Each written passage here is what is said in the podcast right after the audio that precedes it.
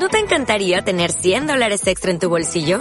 Haz que un experto bilingüe de TurboTax declare tus impuestos para el 31 de marzo y obtén 100 dólares de vuelta al instante. Porque no importa cuáles hayan sido tus logros del año pasado, TurboTax hace que cuenten.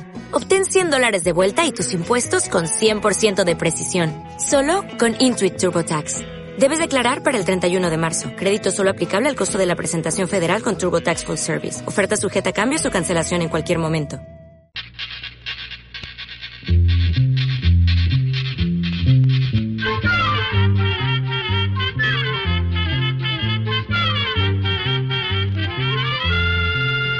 Llegó todo,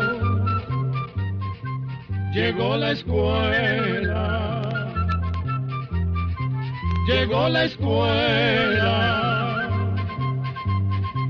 llegó por radio.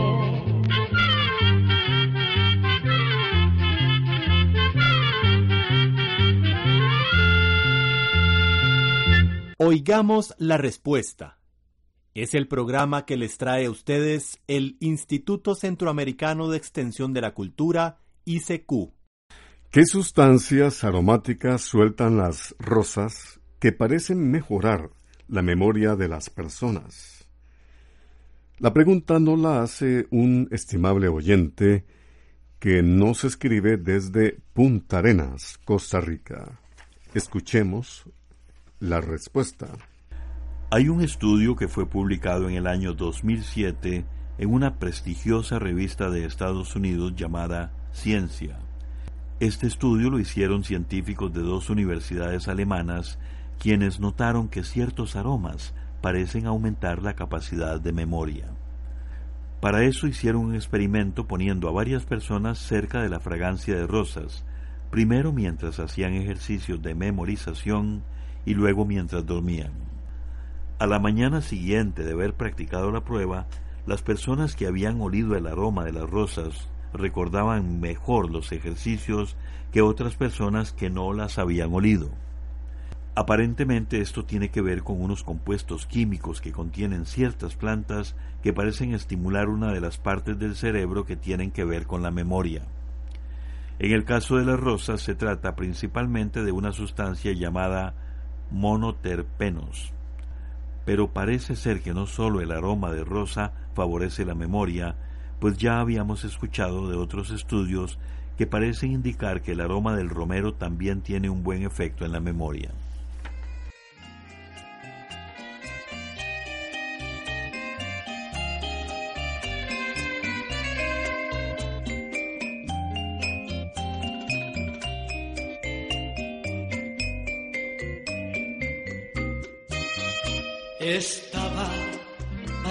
Esquina cuando te vi pasar cerca de mí. Te quise saludar por cortesía, pero no sé por qué me arrepentí. Me vino a la memoria tu cariño y mientras te alejabas me acordé de aquel romance que viví contigo, aquello que soñamos y se fue. Sentí tristeza, ¿para que lo niego? Te quise mucho y aún quizás te quiero. Pensé llamarte y volver de nuevo. Donde hubo fuego, las cenizas quedan. Dejé que te perdieras de mi vista. Y en esa misma esquina me quedé y me dije a mí mismo que ironía pensar que ayer sin ella me moría. Y hoy es una persona más que me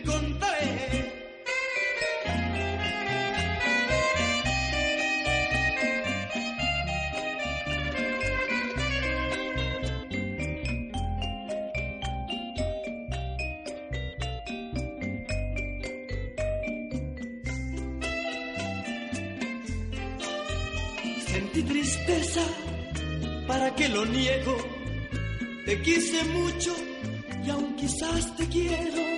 Pensé llamarte y volver de nuevo. Donde hubo fuego, las cenizas Dejé que te perdieras de mi vista y en esa misma esquina me quedé y me dije a mí mismo que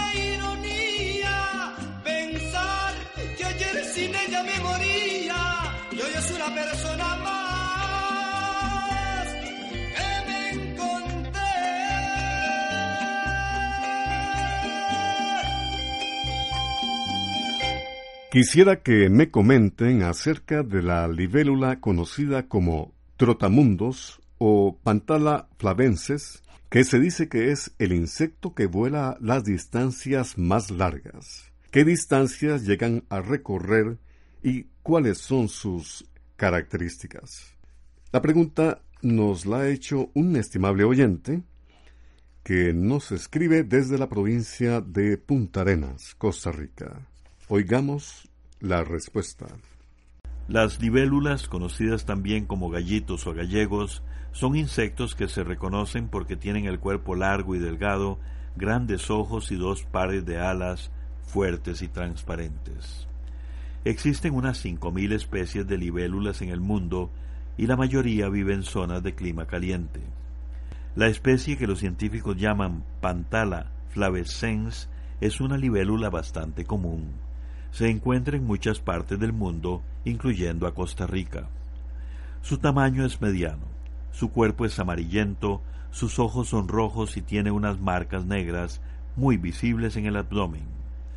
Mide entre cuatro y medio y siete centímetros de largo. Como usted menciona, esta libélula que algunas personas conocen como trotamundos es una especie migratoria que hace largos viajes. Sus viajes los hace para buscar alimento, pareja y lugares apropiados para reproducirse. Como todas las libélulas, la trotamundo busca lugares donde haya agua para poner sus huevecillos. Vamos a contarle que estudiar las migraciones de insectos es un asunto muy, muy difícil, ya que cuesta mucho marcar los insectos y poder volver a atraparlos para saber si se trata de los mismos que se marcaron sin embargo, hay estudios recientes que parecen indicar que estas libélulas son los insectos que recorren las distancias más largas durante sus migraciones. Hasta hace poco se creía que eran las mariposas monarcas las que hacían los viajes de migración más largos, pero ahora se dice que la libélula Pantala flavenses o trotamundo les gana pues algunos grupos de estas libélulas atraviesan el océano recorriendo entre 600 y 800 kilómetros a través de mar abierto. Arrancan en la India, pasan por las llamadas Islas Maldivas y llegan a África. Estas libélulas recorren más del doble de la distancia que recorren las mariposas monarca, que viajan cada año desde el norte de Estados Unidos y Canadá hasta el sudeste de México.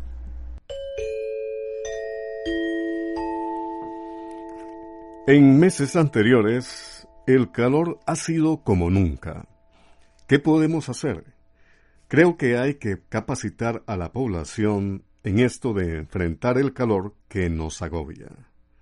¿Qué consejos básicos nos dan ustedes?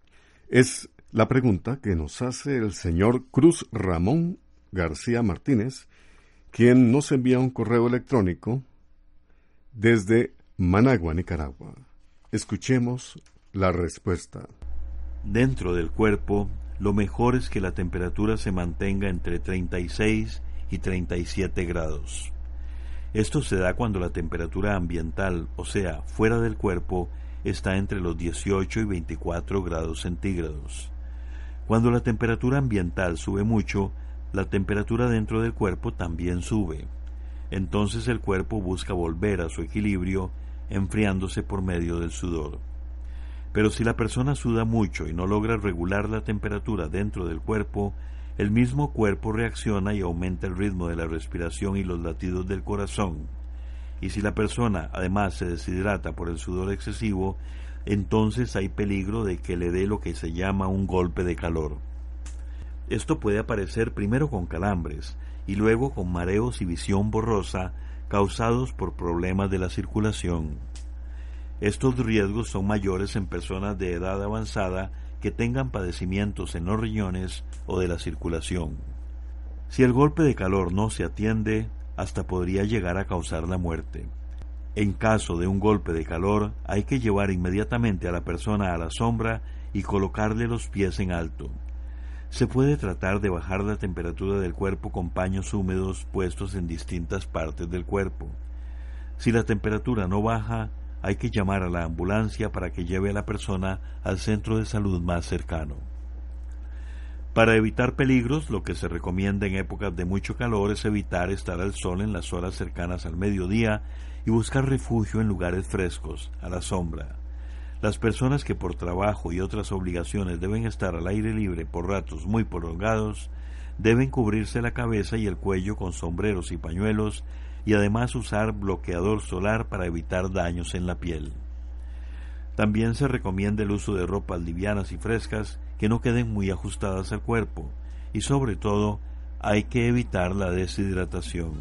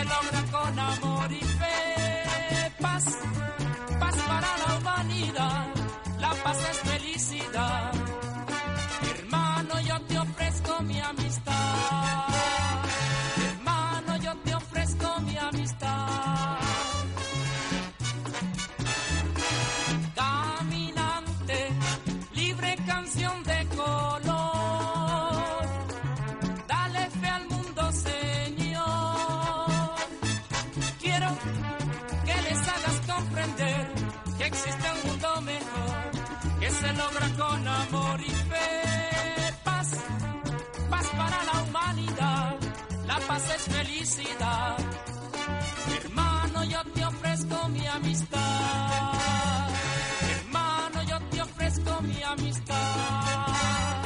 Hermano, yo te ofrezco mi amistad. Quisiera que me hablen del Gran Cañón y que me digan cuánto mide y qué clase de vida hay.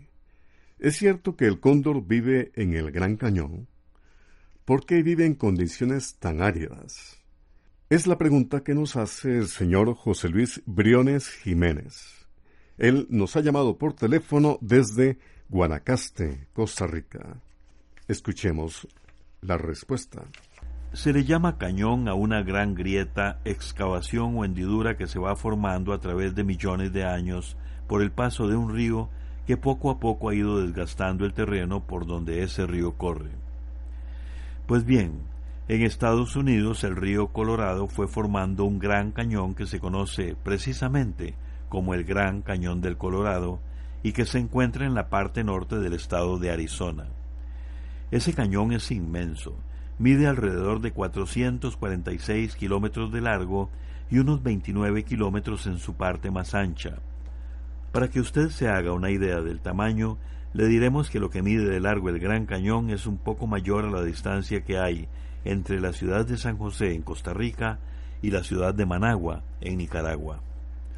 Además tiene una profundidad de más o menos 1.300 metros, aunque en algunas partes tiene 2.000 metros de profundidad.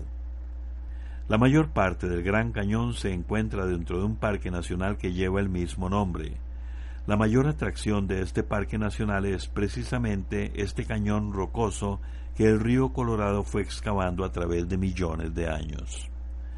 Sin embargo, en esta tierra que es semiárida, crecen unas 1500 especies distintas de plantas.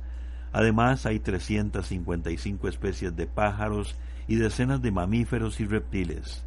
También hay varias especies de anfibios y de peces. En este Parque Nacional de Estados Unidos se pueden ver, por ejemplo, castores, cabras de montaña, pumas o leones de montaña, linces, coyotes, puercoespines, lagartijas y culebras. Y como usted menciona, entre las aves que habitan en este lugar está el cóndor, que es una especie de buitre o sopilote muy grande. Este pájaro se conoce también como cóndor de Norteamérica o cóndor de California. Para que usted se haga una idea del tamaño tan grande que tiene este pájaro, le diremos que de la cabeza a la cola puede llegar a medir hasta un metro cuarenta de largo y de la punta de un ala a la otra puede medir hasta tres metros. El cóndor californiano, al igual que todos los otros buitres, se alimenta principalmente de carroña, es decir, de animales muertos. Y como usted menciona, a estos buitres a veces les cuesta encontrar alimento. Pero esto no es lo peor. Resulta que el cóndor se envenena con plomo porque come animales que han sido matados con balas hechas de este material. Vamos a contarle que hace unos 34 años los cóndores casi llegaron a desaparecer. En 1982 únicamente quedaban 22 ejemplares. Entonces, biólogos de Estados Unidos los atraparon para protegerlos y reproducirlos en cautiverio con la idea de devolverlos después a la naturaleza. Y es que el cóndor, además, se reproduce muy poco. Empieza a reproducirse hasta que tiene unos seis años y pone un huevo cada año o dos. De manera que para estos científicos cada huevo es precioso y lo cuidan de noche y de día. Gracias a esto, el número de cóndores ha aumentado a 400 ejemplares. Sin embargo, aún tienen muchas dificultades para que no se envenenen con plomo y además porque a menudo se comen restos de basura de plástico y metal que los enferman. En consecuencia, los científicos deben mantener una constante vigilancia y darles muchos cuidados veterinarios a los cóndores que han sido liberados para evitar que se mueran. Ya te han contado que estoy muy mal, pero parece que te da igual. A tantos recuerdos no puedo escapar, pero fallé y no vas a perdonar. Quise alejarme, intentar olvidarte, estando lejos no pensar en ti. ¿Para qué me quedo si a tu corazón tarde o temprano vendrá otro amor? No será fácil aceptar mi amor, que por mi mal genio todo se acabó. Pero hoy entiendo bien tu decisión. Prometí cambiar y el cambio no llegó. Ya comprendí que te perdí, ya lo comprendí, mi amor.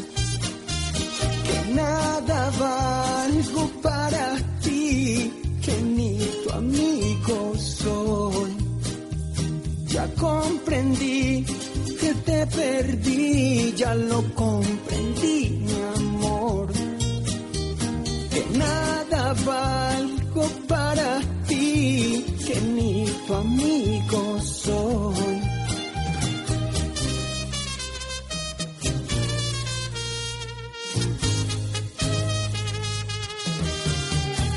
Quise alejarme, intentar olvidarte estando lejos no pensar en ti. ¿Para qué me quedo si a tu corazón tarde o temprano vendrá otro amor? No será fácil aceptar mi amor, que por mi mal genio todo se acabó.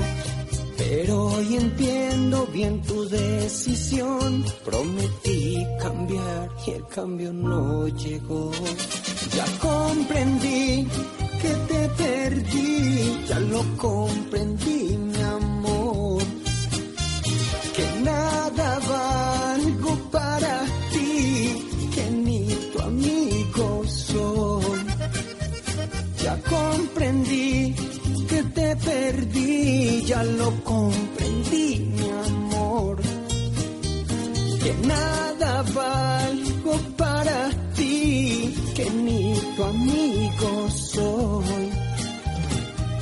Quiero que sepas que este hombre por siempre, aunque nunca me perdones, te amará. ¿Cuáles son las corrientes franciscanas? Esta pregunta nos la hace un amigo oyente que nos escribe desde Chiapas, México. Escuchemos la respuesta. San Francisco de Asís es uno de los santos más queridos de la Iglesia Católica. Su forma de vivir el cristianismo ha inspirado a muchas personas. San Francisco trató de imitar en todo a Cristo, vivió con gran sencillez en la pobreza absoluta, sirviendo a su prójimo. San Francisco de Asís nació en Italia en el año 1182, o sea, hace casi 834 años. Nació en un lugar rico y rodeado de todas las comodidades, y durante los primeros años de su juventud no hizo otra cosa que disfrutar de la vida y divertirse a lo grande. Pero a la edad de 24 años, Francisco de Asís sintió el llamado de Dios, renunció a sus riquezas y se retiró a vivir en soledad. Luego empezó a ir de un lugar a otro predicando y socorriendo a los enfermos y necesitados. Su amor por todos y por todo era tan grande que hasta a los animales les llamaba hermanos. Pronto varios amigos lo siguieron y decidieron llevar una vida como la del santo, al servicio de los demás. San Francisco los mandaba de dos en dos a predicar o a servir a los enfermos y a los pobres. En poco tiempo fueron tantos sus seguidores que San Francisco dispuso que él y sus compañeros debían vivir siguiendo ciertas reglas, formando una orden especial. La primera orden que se fundó fue para hombres, fue la de los frailes o hermanos menores. Después se fundó una orden para las mujeres, la de las hermanas pobres de Santa Clara, y por último se fundó una orden para laicos, la Orden Franciscana Seglar. Ese fue el principio de las órdenes franciscanas. A partir de estas tres órdenes se han ido haciendo muchas otras que se han inspirado en la forma de vivir que llevó San Francisco de Asís. Entre estas podemos mencionar, por ejemplo, la orden de los frailes franciscanos menores conventuales, la de los frailes franciscanos menores capuchinos y la de las hermanas clarisas. Programa C, Control 93. Así llegamos a un programa más de Oigamos la Respuesta. Pero le esperamos mañana, si Dios quiere, aquí por esta su emisora y a la misma hora. Mándenos sus preguntas al apartado 2948-1000 San José, Costa Rica. También nos puede llamar a los teléfonos 22 25 52 38 o 22 25 53 38 o mándenos un fax al 22 25 22 27. También le damos el correo electrónico arroba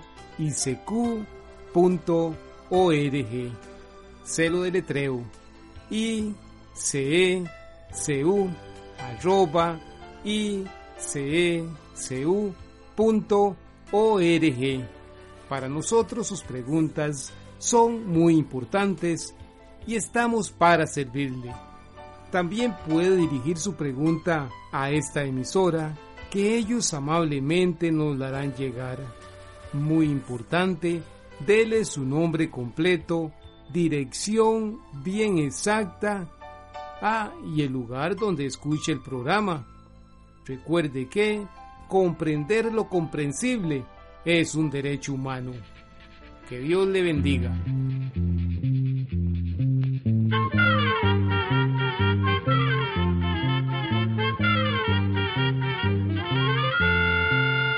El momento de despedirnos se va a la escuela, se va cantando.